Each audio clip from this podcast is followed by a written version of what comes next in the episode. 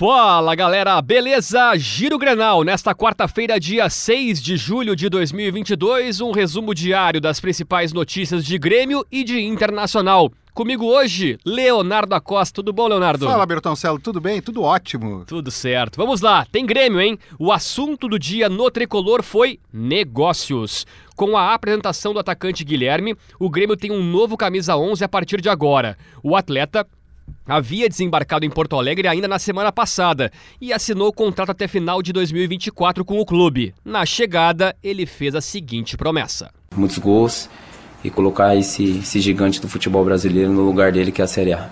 E com a chegada de Guilherme, Lucas Leiva e Tassiano, o presidente Romildo Bolzan passa a condicionar novas contratações a oportunidades de mercado.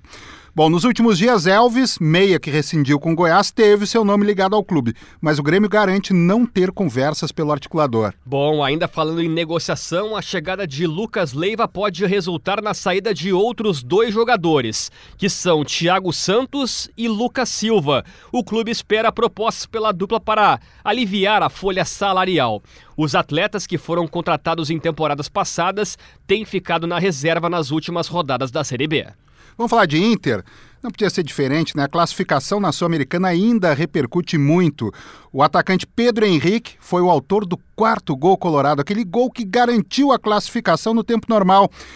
Ele falou no sala de redação nessa quarta-feira e comemorou o momento. O torcedor estava precisando. Nós, como grupo de jogadores, comissão técnica, o presidente, todo mundo, todo mundo que está envolvido no nosso dia a dia e o torcedor, ele merecia uma noite que nem essa ontem.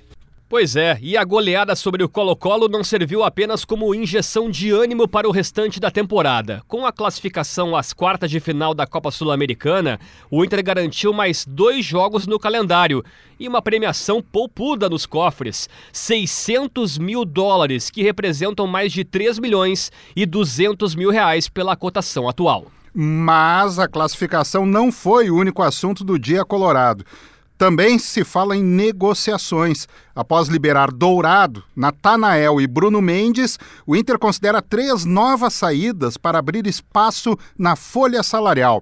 Wesley Moraes, Gustavo Maia e Paulo Vitor podem ser liberados pelo clube para procurar outras equipes. Também para que possam, é claro, né, receber mais oportunidades. É o Giro Grenal. Você que nos acompanhou pelo Spotify, siga o Giro Grenal. Deixe a sua avaliação e ative o sininho para receber notificação sempre que um novo episódio estiver no ar. A produção do programa foi da Janaína Ville. Técnica e edição de áudio dele, Paulo Fraga. E o meu recado é o seguinte: hum. nos siga nas redes sociais, estamos lá em esportesgzh. Voltamos amanhã. Chegaste a ver o gol marcado pelo Everaldo, ex-grêmio? Golaço? Golaço de bicicleta? Fora, quase saindo da área. Não, eu não vi. Botou? Foi bonito mesmo? Descreve. Foi maravilhoso. Dominou no peito, deu uma bicicleta, a bola encobriu o goleiro, entrou, golaço. Que, tá, que lado da área ele tava? Do lado esquerdo.